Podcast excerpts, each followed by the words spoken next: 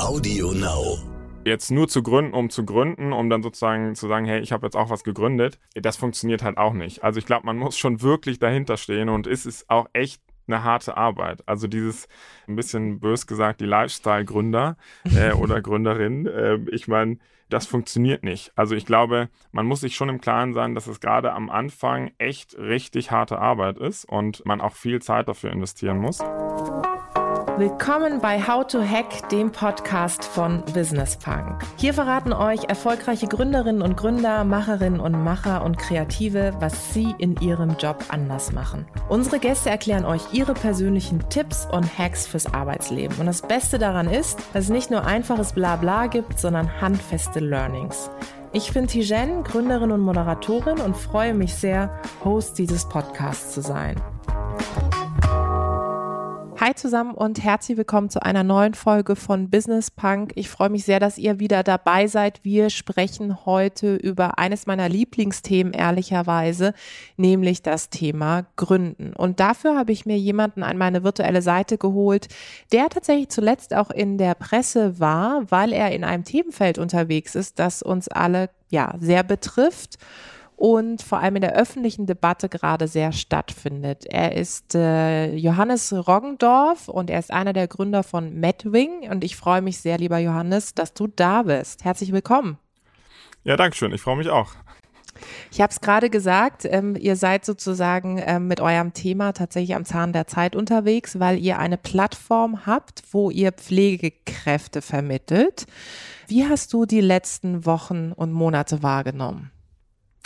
Ja, also gerade die letzten Wochen waren natürlich dann doch ja, etwas sehr Besonderes. Äh, ich muss sagen, das war für uns schon fast eigentlich wie eine Achterbahn, weil wie du es ja gerade auch schon sagtest, also wir haben eine Plattform, auf der wir eigentlich Pflegekräfte, aber auch Ärzte, eigentlich alle Leute, die im Gesundheitsbereich arbeiten, mit Arbeitgebern vernetzen, also mit Krankenhäusern, Altenheimen, ambulanten Pflegediensten. Also wir sind eigentlich im Endeffekt ja die Anlaufstation für alle Leute, die im Gesundheitsbereich arbeiten möchten. Ähm, und egal, ob das dann feste Jobs sind, Nebenjobs sind. Ähm, insofern ist es wirklich sehr umfassend einfach dieses Jobthema, was wir äh, mit der Plattform voranbringen wollen. Und natürlich hat uns jetzt das Ganze mit Corona dann auch stark betroffen. Am Anfang als die Devise war, okay, wir brauchen eigentlich alle Leute, die irgendwie mit anpacken können. Und die große Sorge war ja, dass wir äh, die Kapazitätsgrenze im Gesundheitsbereich eigentlich überschreiten und dann ja. eben im Endeffekt ja an eine Überlastung sozusagen kommen. Und zum Glück muss man sagen, ist das ja nicht eingetreten. Aber wir hatten, als das Ganze losging, uns natürlich darauf vorbereitet und haben versucht, so viele wie es irgendwie geht, äh, zu aktivieren und haben dann da auch eine ja, Pro Bono-Aktion gestartet. Wir wollen helfen. Und ähm, das war unfassbar, wie viel Zuspruch wir da bekommen haben. Also wir haben im Endeffekt eigentlich unsere Plattform, die wir sowieso jetzt schon äh, betreiben, eigentlich nochmal kopiert und dann daraus ja ähm, eine neue Plattform gemacht, um jetzt eben genau Leute, die einfach äh, helfen möchten. Das waren dann sozusagen Freiwillige, die uns unterstützt haben, also auch Studenten, alle möglichen Leute, die auch im Alltag dann andere Leute unterstützt haben.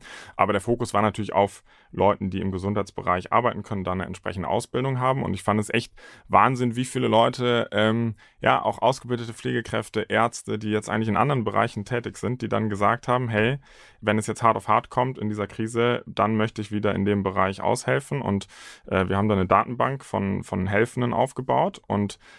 ähm, waren sozusagen eigentlich äh, abrufbereit. Ja? Also wir hätten im Endeffekt, wenn es jetzt wirklich so gekommen wäre, dass die Kapazitätsgrenze erreicht worden wäre, hätten wir da durchaus unterstützen können ähm, und ja, Krankenhäuser, Altenheime eben mit zusätzlichem Personal versorgen können. Zum Glück muss man sagen, kam es ja dann nicht so. Also die Welle, vor allem die erste Welle, jetzt mal gucken, wie die zweite Welle sich ja, entwickelt. Ich wollte gerade sagen. Mhm. Ähm, aber die erste Welle war ja dann im Endeffekt nicht so stark, ähm, dass die ganzen Krankenhäuser äh, überlastet waren, wie man das jetzt in New York oder in Italien oder auch in Paris gesehen gesehen hat. Und insofern ist dann der gegenteilige Effekt eingetreten. Deswegen meine ich vorhin auch Achterbahn, weil für uns war das dann so, dass wir die ganze Kapazität aufgebaut haben, die ganzen äh, Leute äh, aktiviert haben. Und dann kam man doch sehr schnell zu dem Schluss, okay, die Krankenhäuser sind eigentlich leerer als sonst, ähm, weil die Krankenhäuser auch Betten ja. freigehalten haben. Und dann ist der gegenteilige Effekt eingetreten, dass äh, die Nachfrage nach Personal runtergegangen ist. Äh, man hörte sogar von einigen Krankenhäusern, die dann Kurzarbeit beantragt haben oh und äh, ihre Leute nach Hause geschickt haben.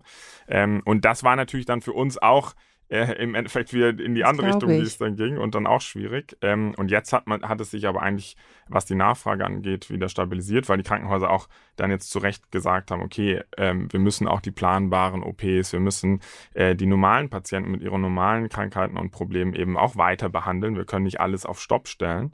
Und insofern ähm, muss man sagen, jetzt was unser Geschäft angeht, hat es sich ähm, ja weitgehend stabilisiert äh, und die Nachfrage ist eigentlich auch ähm, eigentlich fast wieder so, wie es vorher war. Und jetzt akut ähm, sieht man eigentlich, dass zum, zum, zum Beispiel in einem kurzfristigen Bereich, also wir, wir vermitteln auch Leute für eine Schicht oder für mhm. eine Woche, zwei Wochen, um eben auszuhelfen. Da geht die Nachfrage aktuell eigentlich wieder eher hoch. Ja, ähm, und insofern, ja, ist es ähm, für uns natürlich jetzt in, in eine Zeit, in der wir nicht wirklich planen können, sondern eigentlich auch immer ja, zwei, drei Wochen im Voraus äh, nur schauen können, was passiert. Äh, aber wir sind da jetzt eigentlich ganz gut drauf vorbereitet. Du hast es gerade gesagt, es ist eine Zeit, in der ihr nicht wirklich planen könnt. Ich ähm, kenne das selber. Ich habe selber ein Unternehmen und habe auch so das Gefühl, jeden Morgen stehe ich auf und denke so, okay, all das, was ich mir irgendwie in den letzten drei Wochen ausgemalt habe an tollen Strategien, kann ich eigentlich wieder verwerfen, weil es doch wieder anders geht. Jetzt ähm, weißt du es selber, so als Unternehmer, als Unternehmerin ist man es ja sowieso jeden Tag irgendwo gewohnt, so eine Achterbahnfahrt. Ja, mal ist es total toll, dann äh, ist man am Boden zerstört, weil irgendwie eine Kooperation nicht geklappt hat oder eine Finanzierungsrunde nicht geklappt hat. Trotzdem, wie gehst du gerade persönlich mit dieser wenigen Planbarkeit um? Hast du für dich Strategien entwickelt, die dir helfen? Also ob ich jetzt allgemeine Strategien entwickelt habe, ähm, das weiß ich gar nicht, was du ja auch gerade schon sagtest. Man ist als Unternehmer oder gerade wenn man ein junges Unternehmen gegründet hat, ja sowieso eigentlich in diesem Dauermodus, äh, sich, äh, sagen wir mal, flexibel anpassen zu können und auch mal auf neue Sachen äh, schnell reagieren äh, kann. Insofern, wenn ich das jetzt auch nochmal vergleiche mit dieser Wir wollen helfen Pro Bono-Aktion, die wir gestartet haben, das ging wirklich innerhalb von ein paar Tagen. Also wir hatten uns das ja. überlegt, haben irgendwie ein paar Leute aus dem Team zusammengerufen, oder die Köpfe zusammengestellt gesteckt und innerhalb von zwei, drei Tagen hatten wir diese Plattform eigentlich stehen und das Ganze ging los. Ähm, und insofern ist man da glücklicherweise in einem Umfeld, wie das jetzt bei uns ist, natürlich auch sehr flexibel und kann sehr schnell sich auf solche Sachen eben einstellen. Ich glaube, umso größer man mit einem Unternehmen wird, umso schwieriger ist es, so ganz spontan Sachen immer zu ändern. Ich glaube, man muss einfach wachsam sein, man muss ähm, irgendwie die Neuigkeiten verfolgen, aber auch darf man sich nicht verrückt machen lassen. Ne? Also es gibt ja auch manchmal Situationen, wo dann sehr schnell auf einmal gesagt wird, wir müssen jetzt alle in die Richtung rennen. Äh, das kann manchmal äh, auch richtig sein, aber ich glaube, man muss auch so eine, ja, äh, so eine gewisse Ruhe haben, dass man sich auch von diesem kleinen, ja, so manchem Störfeuer vielleicht dann auch nicht zu sehr äh, beeinflussen lässt und schon schaut, dass man sagen wir mal, die großen Grundlinien oder die, die Idee, wo man hin will, dass man die auch jetzt nicht äh, ganz schnell aufgibt. Ja, also ich glaube, es gibt ja auch immer wieder, gerade wenn man was Neues gründet, gibt es ja auch zwischendurch immer wieder Situationen, wo andere Leute sagen, hey, was du da machst, das macht doch eigentlich gar keinen Sinn. Oder äh, also bei uns war das zum Beispiel so, ich hatte am Anfang dann auch mit Leuten, mit Ärzten, mit Vertretern von Krankenhäusern äh, gesprochen, die gesagt haben, ja, aber wieso jetzt äh, Pflegekräfte, äh, ja. wieso Ärzte? Es gibt doch viel zu wenige, das kann gar nicht funktionieren. Und ich glaube, da ist schon wichtig, so eine äh, Grundüberzeugung zu haben und dann einfach, ähm, egal was rechts und links manchmal passiert, dann auch einfach zu sagen, nee, wir glauben daran, wir machen das und äh, dann einfach sein Ding sozusagen durchziehen, ja. Und ich glaube, das ist eben auch wichtig, gerade in der Krise oder in Phasen, wo sich halt wahnsinnig viel verändert, auch so eine gewisse Konstante einfach beizubehalten. Auf jeden Fall. Ich glaube, es gibt äh, keinen Berufszweig wie Gründer und Gründerinnen sein, das einen so auf das Thema Krisenmanagement vorbereitet. Weil manchmal ist man so die personifizierte Krise, weil man jeden Tag irgendwie äh, ein Feuer hat, das man löschen muss, ob intern oder extern. Insofern die Agilität, die du gerade beschrieben hast, ist uns ja eigentlich in die Wiege gelegt, in die Unternehmens-DNA. Aus was für einem Umfeld kommst du? Ich habe äh, relativ viel über euch auch als Unternehmen gelesen. Ich habe gelesen, dass ihr ähm, jetzt gerade in der Krise aktuell nochmal Kapital eingesammelt habt, dass ihr natürlich, wie ich es vorhin gesagt habe, mit dem Thema natürlich äh, nicht nur up-to-date seid, sondern natürlich auch mit der ähm, tollen Plattform, die ihr zusätzlich noch äh, gegründet habt, da wirklich auch einen gesellschaftspolitischen Beitrag leistet. Aber bist du denn in einem gründungsaffinen Umfeld groß geworden, dass du irgendwann für dich gesagt hast, ja, hey, ich habe Bock, irgendwann mein eigenes Ding zu machen? Oder wie war das bei dir? Also jetzt nicht direkt, das, also meine Eltern sind jetzt keine Unternehmer, sondern äh, Juristen und äh, ich habe in meiner Familie eher Ärzte. Also insofern auch so ein bisschen das, das, äh, das Medizinthema, das ist mir, glaube ich, eher in die Wiege gelegt worden. Ich glaube, was bei mir schon relativ früh war, dass ich mich so für das ganze Wirtschaften, sage ich mal, schon auch interessiert habe. Also ich habe schon sehr früh zum Beispiel gearbeitet. Ich habe äh, auf Flohmärkten gearbeitet als äh, Kassierer. Ach ja? Ich auch. ja, das, da, da lernt mein man Stand war immer voll. Ich weiß nicht, wie es bei dir war, aber mein Stand also, nee, voll. Ich war, ich war sozusagen auf der Seite, die das mit organisiert hat. Ah, okay, du warst und der, mit dem ich mich gut stellen musste, damit ich einen guten genau. Platz bekomme. Und äh, mhm. ich muss sagen, da habe ich zum Beispiel wirklich verhandeln gelernt. Also das ja, war wirklich teilweise ein Falschen um jeden Meter. Und das sind zum Beispiel so Erfahrungen, da war ich, ich habe mit 15, 16 angefangen und das sind so Erfahrungen, da zerrt man, glaube ich, tatsächlich noch lange von. Ähm, ja. Oder bei mir war das so, ich habe zum Beispiel dann mit dem Geld, was ich dann da verdient habe, äh, tatsächlich äh, schon angefangen, Aktien zu kaufen, aber im kleinen Stil. Und das war dann auch sowas, wo ich mich dann einfach wahnsinnig dafür interessiert hatte. Ich bin dann, ich weiß es noch sehr genau, ich bin dann zu äh, drei Banken marschiert und habe gesagt, ich möchte ein Depot eröffnen. Wie ähm, alt warst die du ersten da? Zwei, ich war 16, glaube ich. Wahnsinn. Ja. Und äh, dann bin ich erstmal abgeblitzt. Also bei den ersten Sparkasse, Deutsche Bank, ähm, wir haben erstmal gesagt, nee, ist äh, vielleicht doch nicht so das Richtige. Es gibt irgendwelche Fonds, in die du investieren kannst. Äh, und ich habe aber darauf bestanden, dass ich tatsächlich ein Depot haben wollte und bin dann zur Dresdner Bank gegangen, die es da zu der Zeit noch gab. und da bin ich an eigentlich einen ganz netten Bankberater geraten, der dann meinte, ja, okay, ähm, wenn du hier diese Unterlagen durchliest und dich da wirklich informierst, ähm, dann kriegst du bei uns ein Depot.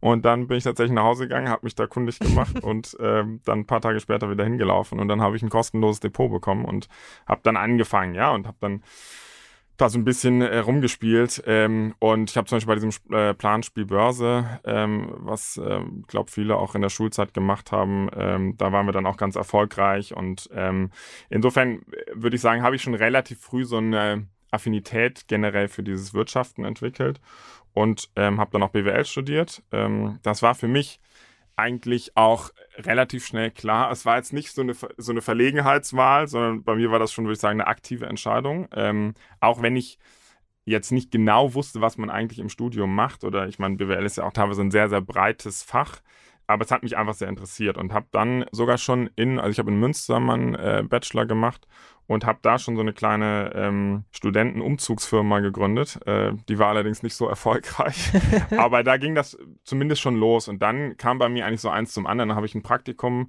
ähm, nach meinem Bachelorstudium bei Rocket Internet gemacht und wurde da ziemlich äh, ja, schnell so ins kalte Wasser geschmissen ja. äh, bei Home24. Also es hieß damals noch FP Commerce. Ja. Ähm, das war der Vorläufer. Und da würde ich sagen, habe ich so die erste relevante ähm, Unternehmererfahrung wirklich mit, mitgenommen und äh, war dafür den ganzen Operations-Bereich verantwortlich, mit Personalverantwortung, mit wirklich ja, äh, vielen Themen, mit denen ich vorher auch eigentlich nichts zu tun hatte, aber man musste sich da reinfuchsen und ähm, da habe ich schon so für mich eigentlich gemerkt, okay, hey, das, das macht dir wirklich Spaß und ähm, dann war für mich eigentlich klar, dass ich in diese Richtung auch langfristig gehen möchte.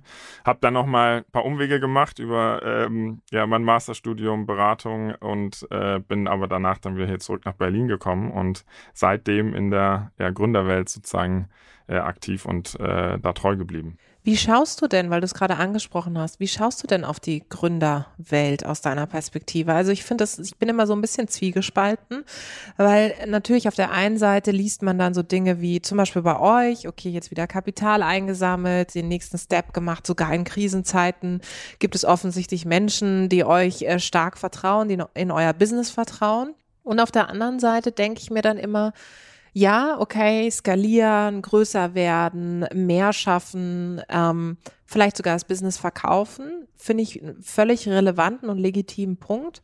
Aber manchmal, ich weiß nicht, wie es dir geht, manchmal wird ja so ein Bild eines ich würde jetzt auch mal sagen, Gründers, ja. Es gibt ja leider auch weniger Gründerinnen als Gründer. Mhm. Gründers skizziert, wo man so denkt, okay, ja, so ein bisschen Rocket Internet Style und, und es hat so ein bisschen dieses, stark kapitalistische Momentum und äh, es hat gar nicht mehr sowas mit Selbstverwirklichung zu tun.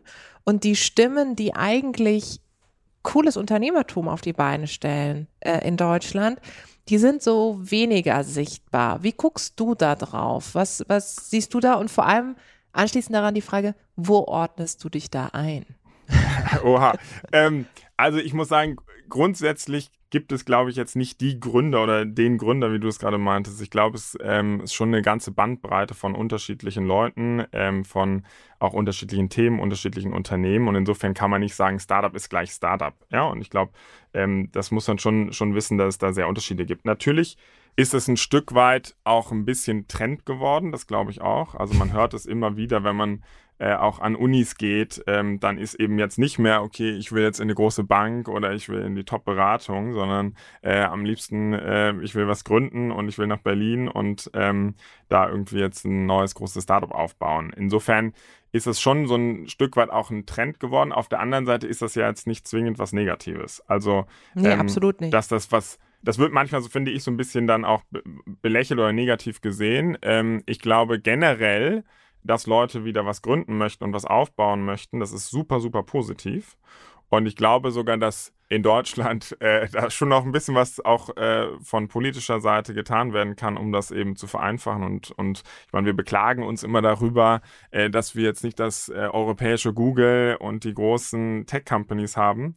Ähm, dafür muss man schon auch ein bisschen was tun und auch äh, die Struktur dafür schaffen. Total. Und ich glaube, wir haben super gute Leute, wir haben eine gute äh, Struktur, was Universitäten angeht. Ich meine, wenn man zurückschaut, hat Deutschland ja auch sehr, sehr oder Europa generell sehr erfolgreiche Firmen hervorgebracht. Und in letzter Zeit ähm, ist das doch weniger geworden, dass die großen Tech-Companies ähm, also die, die, die sind eben alle primär amerikanisch oder eben inzwischen asiatisch, aber doch sehr wenig europäisch. Und ähm, insofern finde ich das sehr, sehr gut, dass da generell ein Trend in diese Richtung entsteht, dass die Leute ähm, ja was aufbauen möchten und was gründen möchten. Und ähm, insofern ist es generell schon mal was sehr, sehr Positives. Ich glaube dann, der zweite Punkt ist schon, dass man dafür auch eine gewisse Bereitschaft mitbringen muss und auch der Typ dafür ein Stück weit sein sollte. Ich glaube, dass jetzt nur zu gründen, um zu gründen, um dann sozusagen zu sagen, hey, ich habe jetzt auch was gegründet, ähm, das funktioniert halt auch nicht. Also ich glaube, man muss schon wirklich dahinter stehen und es ist auch echt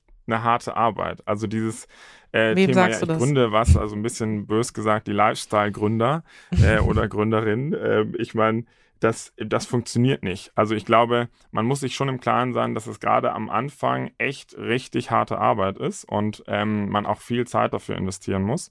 Man muss sicher jetzt nicht irgendwie alle ähm, Nächte und Wochenenden durcharbeiten, ja. Ich glaube, äh, das ist gar nicht der Punkt, aber man muss sich schon äh, darauf einlassen und wissen, ähm, dass man da wirklich viel Zeit, viel Elan, viel Energie investieren muss.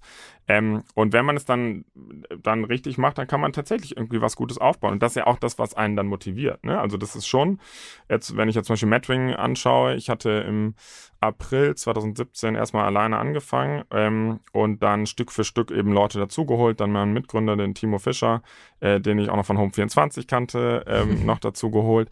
Und inzwischen sind wir weit über 250 Leute und haben tatsächlich ein kleines Unternehmen aufgebaut und das, das ist natürlich irgendwie auch ein Stück weit etwas, was einen dann stolz macht Absolut. und ähm, wo man dann auch von zehrt und was, was einen dann auch weiterbringt und ähm, insofern, wo ich mich jetzt grundsätzlich da einordne, ähm, ich glaube schon, ähm, dass wir da was Gutes vorhaben und ich glaube, es ist auch wichtig, also zumindest für mich ist das auch mein Anspruch, etwas aufzubauen, was tatsächlich eine gewisse re gesellschaftliche Relevanz hat und äh, dass wir auch sagen können, okay, wir machen etwas, was wirklich einen Mehrwert äh, liefert und jetzt nicht nur irgendwie kurz was hochziehen, gucken, dass man es irgendwie schnell verkauft und dann egal, was äh, danach kommt. Also das ist überhaupt jetzt nicht mein Ding und ich glaube, das ist auch etwas, was nachhaltig nicht funktioniert. Ja, also ich glaube, wenn du das paar Mal gemacht hast, irgendwas nur hochziehen und dann irgendwie gucken, äh, dass man jemanden findet, der das dann kauft und nachher bricht alles zusammen. Ähm, das mag hier und da mal funktionieren, ähm, aber ist das das, was einen langfristig da nach vorne bringt oder auch langfristig glücklich macht?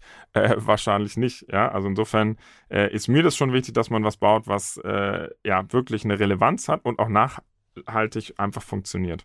Hast du denn jene Option B, also einen Plan B gehabt für dich bis heute, dass du vielleicht sagst, gut, wenn das jetzt alles irgendwie wenn, wenn wir das alles an die Wand fahren, warum auch immer, dann kann ich ja immer noch XY werden. Hast du sowas oder denkst du gar nicht in solchen Szenarien? Ich mache mir darüber nicht so viele Sorgen, sagen wir mal so. Also ich habe jetzt nicht, okay, das ist jetzt mein Plan A und dann ist, wenn das nicht funktioniert, ist mein Plan B, Plan C, sondern ich würde schon sagen, dass ich, wenn ich etwas mache, davon dann auch sehr überzeugt bin und dann auch so eine gewisse Einstellung an den Tag lege, okay, das muss funktionieren, egal was. Und wenn es aber dann nicht funktionieren sollte, dann geht auch die Welt nicht unter. Und ich glaube das schon, dass ich da auch eine ganz komfortable Situation hatte, weil ich zum Beispiel, als ich jetzt nach der Beratung ähm, Heaven HR gegründet hatte, da war ich zum Beispiel immer noch in der Beratung angestellt, einfach nur beurlaubt und ich hätte da jederzeit einfach wieder zurückgehen können. Also es gab sozusagen dann da ein, ein Fallback-Szenario sozusagen.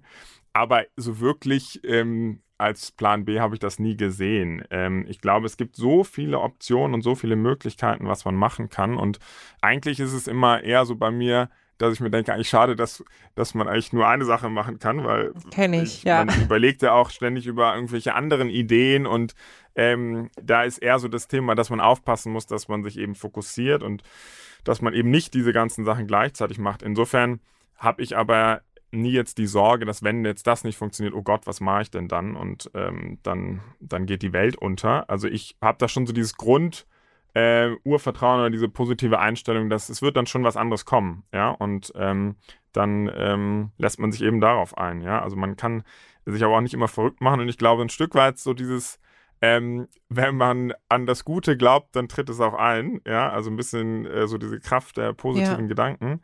Ähm, das spielt da schon, glaube ich, eine wichtige Rolle. Also wenn man wirklich von, davon überzeugt ist und sich da nicht ganz dumm dabei anstellt, dann funktioniert es auch.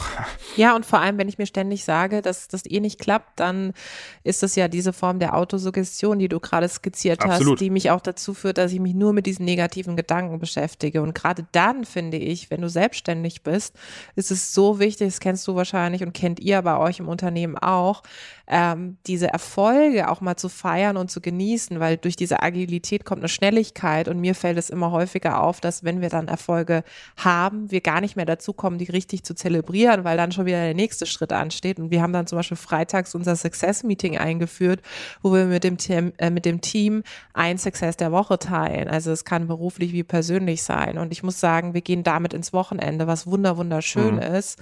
Und das ist ganz toll auch für fürs Team, aber auch ehrlich gesagt für mich persönlich zu sehen, dass da dieses, dieses positive Momentum am Ende des Tages bleibt. Ähm, jetzt haben wir schon so ein bisschen das Thema Krise sozusagen angedeutet. Jetzt generell, wenn wir den Spagat nochmal zum Thema Gründen ähm, schaffen an der Stelle, für diejenigen, die jetzt zuhören und vielleicht ähm, entweder überlegen zu gründen oder vielleicht sogar auch schon gegründet haben, in diesen Momenten, die du mit Sicherheit auch schon erlebt hast, wo man so denkt, puh, ich weiß ehrlich gesagt nicht, wie es nächsten Monat weitergehen soll. Ähm, was hilft?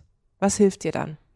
Also, ich glaube, ähm, das ist vor allem etwas, was in dieser ganz ähm, absoluten Anfangsphase natürlich immer wieder vorkommen kann. Ne? Wenn man, also ich weiß noch sehr genau bei Madwing, ähm, ich hatte schon eine sehr klare Vorstellung davon, wie das werden soll, aber ich hatte jetzt auch nicht den Masterplan. Also ich hatte jetzt auch nicht äh, alles runtergeschrieben. Ich weiß noch nicht, an der Uni hatte ich mal einen äh, Entrepreneurship-Kurs, da sollte man einen Businessplan über 80 Seiten schreiben, was meines Erachtens ähm, völliger oh Schwachsinn Gott. ist. Ähm, oh. Und das ist etwas, was man, glaube ich, gar nicht braucht. Man muss, glaube ich, schon eine Idee davon haben, wo man hin möchte und dann einfach loslegen und machen. Und natürlich kenne ich das, ähm, dass man am Anfang, also ich weiß noch zum Beispiel bei uns die erste Vermittlung, ich habe bestimmt mit ja, ich schätze mal knapp 100 äh, Krankenhäusern telefoniert und immer wieder Absagen bekommen. Äh, nee, brauchen wir nicht, wollen wir nicht. Und natürlich frustriert einen das. Und man geht dann manchmal da raus und denkt so, hey, es kann doch jetzt nicht sein. Aber ich glaube, da braucht man tatsächlich so eine gewisse ja, ja, Ausdauer oder auch äh, Sturköpfigkeit vielleicht, ähm, dass man einfach sagt, nee, also ich mache das jetzt so lange, bis es funktioniert. Und einfach diese Niederlage dann gar nicht akzeptiert. Und sich vielleicht auch dann aber auch äh, mal Unterstützung von außen sucht. Das kann sein, dass das jemand im Team ist, der einen dann wieder aufmuntert und sagt, hey, äh, das klappt schon. Oder vielleicht auch im privaten Bereich, ja, also dass du Freunde hast, äh, Familie, die dann einfach sagt, hey, also dich da weiter unterstützt und ähm, dann Hast du auch sowas in wie Mentoren? Situationen äh, Hast du sowas wie Mentoren oder so oder Mentorinnen, wo du weißt, okay, die Nummer kann ich anrufen, das sind äh, erfahrene Businessleute oder Leute generell, die auch schon viel berufliche Erfahrung, also gerade jetzt auch am Anfang, als ihr am Anfang stand, die du mal angerufen hast? Oder ist es bei dir eher so, dass du vieles auch mit dir ausmachst? Ich glaube, man muss schon auch vieles mit sich selber ausmachen, aber ich habe klar natürlich auch Leute, die ich anrufen kann. Das sind dann entweder andere Gründer, die, sagen wir mal, in einer ähnlichen Situation mhm. sind oder waren, die man gut fragen kann. Oder bei uns haben zum Beispiel auch Business Angel investiert, ähm, die schon mal erfolgreich waren und äh, dann ihre ja sozusagen ihren Erlös dann äh, wieder in neue Startups investieren, die dann einfach schon mal viele Sachen mitgemacht haben, die man dann gut fragen kann. Ähm, Habe ich jetzt irgendwie einen Mentor, ähm, wo ich jetzt sage, oh, das ist ein Riesenvorbild für mich? Nee, würde ich jetzt nicht sagen. Ich finde das aber auch sehr schwierig. Ähm, ich sehe das eher so, ähm, und das hat mir mal eine Freundin gesagt, und ich finde das eigentlich ähm, gar, gar nicht schlecht, dass man sich vorstellt, man sucht sich sozusagen für unterschiedliche Themen Mentoren. Also man, man hat vielleicht jemanden, wo man sagt, boah, der ist für mich echt ein Vorbild, was jetzt die berufliche Laufbahn angeht oder wie der mit äh, Mitarbeitern umgeht. Ähm, und jemand anders ist vielleicht der Vorbild äh, für die äh, Familienplanung und wie man mit kleinen Kindern umgeht und so weiter. Also eher ähm, so temporär. Ja, und man sucht sich dann aber so eine Art Vorstand für die unterschiedlichen Bereiche, für sein Leben. Äh, weil in einem Unternehmen hast du auch einen, einen Vorstand mit unterschiedlichen mhm. Ressorts Stimmt. und dann suchst du dir im Endeffekt äh, Leute für deine unterschiedlichen Lebensressorts äh, sozusagen, die dir da irgendwie eine Inspiration sein können oder dich da weiterhelfen können. Und ich glaube, äh, so Leute zu haben in seinem Umfeld ähm, ist, glaube ich, super hilfreich. Aber ich finde, das muss jetzt nicht immer so ein formeller Mentor sein in dem Sinne, sondern das können genauso gut Freunde sein, äh, Familie, ja, auch Leute aus dem Team, ja, die in manchen Sachen vielleicht einfach super gut sind. Absolut. Und ähm, ich habe zum Beispiel bei uns jetzt auch einen sehr, sehr guten Freund von mir, der auch bei uns in der Firma ist, ja. Äh, natürlich äh, kann man dann auch mal mit ihm über Sachen diskutieren.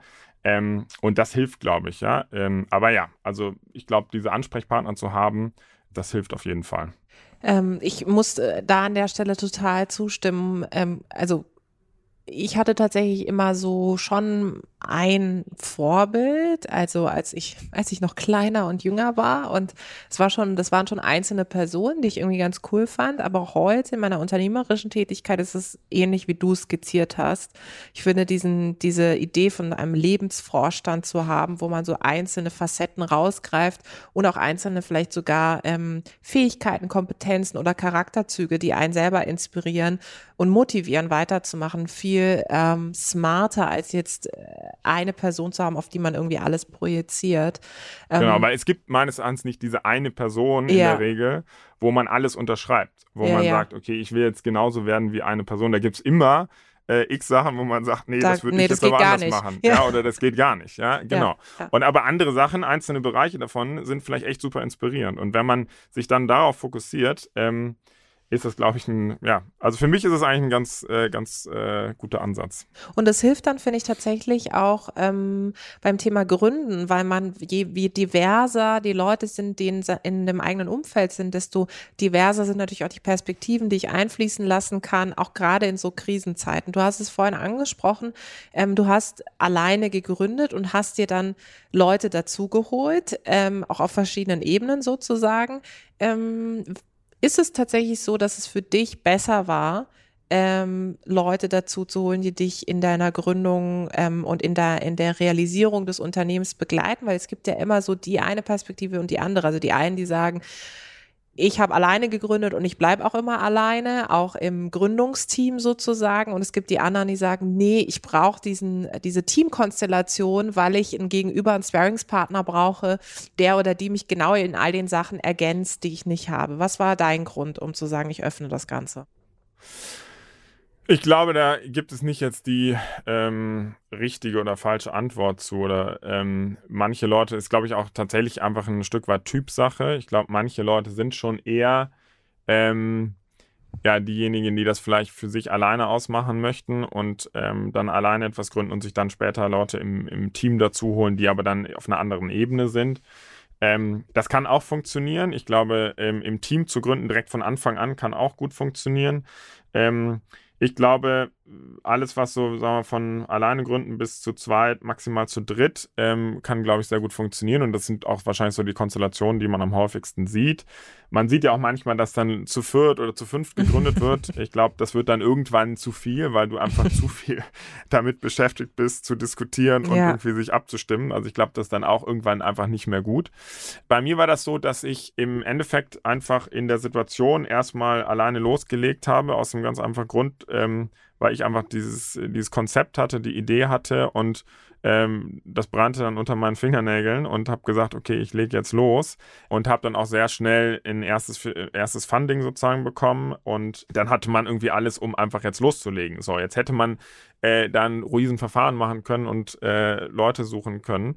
Aber das ist dann, fand ich dann irgendwie auch nicht so passend. Und ich, für mich ist es wichtig, dass man dann jemanden findet, den man auch schon gut kennt. Und bei mir war das eben so mit dem Timo, dass ich äh, ihn eben noch von Home24 kannte. Das heißt, wir kennen uns jetzt inzwischen seit äh, über zehn Jahren und wir haben auch schon mal zusammen gearbeitet und wissen auch, was jeweils der andere äh, gut kann und vielleicht auch nicht so gut kann. Ja, und ähm, insofern war das dann bei mir im Endeffekt eine perfekte Ergänzung, weil der Timo ist selber Entwickler, kommt sozusagen sehr stark aus der Produktseite, von der ähm, Online-Marketing-Seite, war vorher CMO bei Home24 und ich bin eigentlich eher so der ähm, ja, der Businessmensch, äh, einfach mal gesagt. Ähm, und äh, das passte dann super gut, ja, und ähm, dann hat das sehr viel Sinn gemacht. Ähm, in anderen Konstellationen, also ich könnte mir durchaus auch vorstellen, ähm, dass man alleine was gründet und sich dann ein super Senior und gutes Team dazu holt. Ähm, das funktioniert auch, ja, und insofern gibt es da unterschiedliche Konstellationen.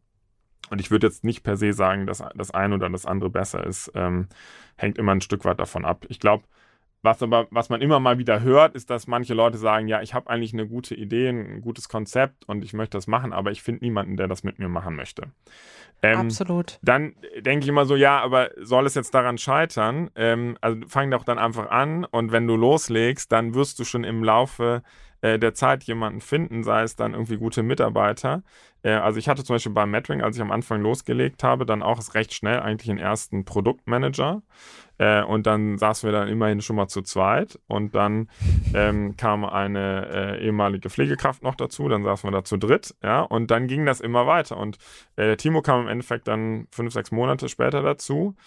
Das hat eigentlich sehr, sehr gut funktioniert. Und ähm, insofern glaube ich, einfach mal loslegen ist, glaube ich, besser, als äh, so lange zu warten, bis äh, man dann jemanden findet, weil ähm, es kann auch sein, dass man dann äh, niemanden findet und dann gar nicht startet. Ja? Und wenn man startet, ist die Wahrscheinlichkeit, jemanden zu finden, wesentlich größer. Absolut. Und dann wird man vielleicht auch gefunden. Ne? Also wenn man dann eben genau, präsenter ja. wird und mit, mit, mit mehr Menschen darüber spricht, dass ähm, dass ich gerade dabei bin, eine Idee zu realisieren. Auch da wieder die Kraft des Netzwerkes. Dann hören Leute darüber und davon und empfehlen mich sogar ähm, und empfehlen auch Menschen, die dann wiederum an meiner Seite sein können. Ja, genau. Also wo du gerade sagst, dann hören Leute davon. Ich glaube, das ist ein super wichtiger Punkt, man sollte über seine Idee sprechen. Mhm. Also immer dieses, ja, nee, ich kann da nicht drüber ja, ja, reden. Ja. Ähm, ich will jetzt niemandem eine Idee verraten. Also äh, das ist also meines Erachtens ähm, völliger Schwachsinn, weil also die Ideen gibt es gibt so viele Ideen da draußen, aber man muss es dann eben machen. Und gerade indem man dann darüber redet, sich dann dadurch auch Feedback einholt äh, und dann genau sowas entsteht, dann fängt man an darüber zu reden und auf einmal kriegt man vielleicht dann eine ja, Verbindung zu jemandem, der auch sowas machen möchte und dann tut man sich dann zusammen. Ja, also insofern, ich glaube auch, äh, reden sollte man auf jeden Fall drüber und idealerweise dann einfach loslegen, weil dann kommen auch viele Dinge automatisch. Ja, absolut. Ich war auch immer oder bin auch ein großer Fan davon, immer das sichtbar zu machen, auch den Weg zu dem Unternehmen schon sichtbar zu machen und schon die Leute auch mitzunehmen. Gerade übrigens auch über Social Media. Also ich sehe tatsächlich täglich auch in meinem Feed Menschen, die jetzt sagen, ich arbeite an einer konkreten Idee, ich hole mal, mal das Feedback von der Community dazu, was denkt ihr darüber und verfeinern das Ganze, was finde ich heute tatsächlich einfacher denn je ist. Wenn wir zum Schluss nochmal einen Blick auf das Thema äh, Gründen und deine sozusagen Top 3 Hacks ähm, werfen, für die, die jetzt zuhören und sagen, hey, der Johannes hat mich so inspiriert, ich habe jetzt irgendwie Bock, echt meiner Idee nochmal nachzugehen. Hast du nochmal drei Hacks für die Menschen da draußen? Ähm, also das Problem ist halt echt, das runterzubrechen auf jetzt wirklich drei Sachen, ähm, weil es echt äh, so ein ja, ganzes Bündel von, von Punkten, glaube ich, ist. Aber wir haben bei uns bei Medwing haben wir ähm, Unternehmenswerte und ein Unternehmenswert, der ist Know-how, do great und be bold. Ja, und das heißt im Endeffekt, dass man wissen muss, was man macht. Das heißt, ich muss erstmal wissen, in welche Richtung ich rennen äh, muss. Also ich glaube, viele Leute überschätzen oder bewerten Effizienz viel zu stark, gerade am Anfang. Weil die ganze Gesellschaft ist ja darauf ausgerichtet, effizient zu sein. Man mhm. wird ja immer darauf getrimmt, äh, man muss effizient sein. Und ich glaube, gerade wenn man anfängt, ist das ähm, der völlig falsche Ansatz, weil das Schlimmste, was einem passieren kann, ist, dass man effizient nicht effektiv ist, also dass man äh, effizient in die falsche Richtung rennt. Also ich glaube, ich muss erstmal für mich klar machen, in welche Richtung ich eigentlich rennen möchte und das erstmal validieren und verstehen, okay, mache ich das, was ich mache, macht das wirklich Sinn, funktioniert das? Also eigentlich eine Hypothese validieren und wenn ich das einmal festgestellt habe, macht es auch Sinn, das Ganze effizient zu machen und dann idealerweise äh, schnell in die richtige Richtung rennen. Also das ist sozusagen einmal wichtig. Ähm, dann das zweite ist dieses ähm, Do Great. Ich glaube, man muss die Sachen, die man macht, dann auch wirklich richtig gut machen und hinterher sein, dass es wirklich gut ist. Und dann auch in gewisser Weise eine Null-Toleranz-Politik äh, in dem Sinne machen, dass äh, wenn man wirklich dann was angeht, dass man alles dafür in Bewegung setzt, das auch zu machen und das auch einfordert von äh, den Leuten. Ähm, bei uns ist das zum Beispiel dieses Thema Candidate First. Ja? Also wir sagen, in unser Modell ist eigentlich der Mitarbeiter der zentrale Punkt und ich muss alles dafür machen, dem Mitarbeiter wirklich den besten Service äh, anzubieten. Das ist dann sowas, ähm, wo ich dann schon auch sehr, sehr stark darauf achte, dass das wirklich ähm, bis ins letzte Detail sozusagen durchgesetzt wird und dann auch den Leuten sage, hey, das ist jetzt hier nicht Candidate First und dann, dann wirklich auch sehr konsequent in dem ist, was man macht. Und dann Be Bold ist im Endeffekt dann schon auch so der Punkt, dass man, wenn man das denn macht und wenn man weiß, was man macht, wenn man das, was man macht, dann auch richtig macht, dann sollte man auch davon überzeugt sein und mit breiter Brust rausgehen und durchaus selbstbewusst auftreten und sagen, hey, ich schaffe das auch und kann das auch. Weil man ist immer, wenn man anfängt, ist man immer erst der Kleine. Also man ist ja immer derjenige, der herausfordert, derjenige, der sozusagen erstmal in Angriff gehen muss. Und dafür muss man eine gewisse äh, sagen wir mal, ja, man muss auch ein Stück weit dann überzeugt davon sein, dass man da das Richtige macht. Und dann kann man auch ähm, damit erfolgreich sein. Ja, also insofern äh, sind das vielleicht so die drei Punkte, die wir eben bei uns auch bei Metering eben als Werte äh, sozusagen integriert haben, die, glaube ich, auch wenn man was Neues startet, ähm, sehr hilfreich sein können. Also Johannes, ich glaube, wir haben gesehen, wer als 16-Jähriger äh, ein Depot eröffnen kann und einen Bankberater überzeugt, das Vertrauen ähm, zu schenken, der ist eigentlich schon gewappnet für all das, was in Zukunft kommt. Und ich fand es sehr spannend zu sehen, wie fokussiert du tatsächlich auch an dein Business rangehst. Und äh, du hast gesagt, dein Mitgründer ist derjenige, der dann sozusagen für das ganze Marketing zuständig ist und auch den Marketing-Fokus hat. Ich glaube, du hast mehr denn je aufgezeigt, wie strategisch du da auch äh, vorangehst, was dein Business betrifft, ohne zu vergessen, wie wichtig auch die Menschen sind, die ihr am Ende des Tages auch adressiert als Zielgruppe und diejenigen, die auch bei euch im Unternehmen sind und da tagtäglich für so ein wichtiges gesellschaftliches Thema eintreten. Ich habe mich sehr gefreut. Wir haben über das Gründen gesprochen. Es war ein ganz tolles Gespräch, tolle Powerhacks zum Schluss. Du hast es ganz wunderbar runtergebrochen und äh, ja, toll, dass du da warst. Vielen Dank. Ja, vielen Dank. Das war die neueste Folge von How to Hack. Ich hoffe, sie hat euch super gefallen. Abonniert uns fleißig auf Audio Now oder wo auch immer ihr Podcasts hört. Audio Now.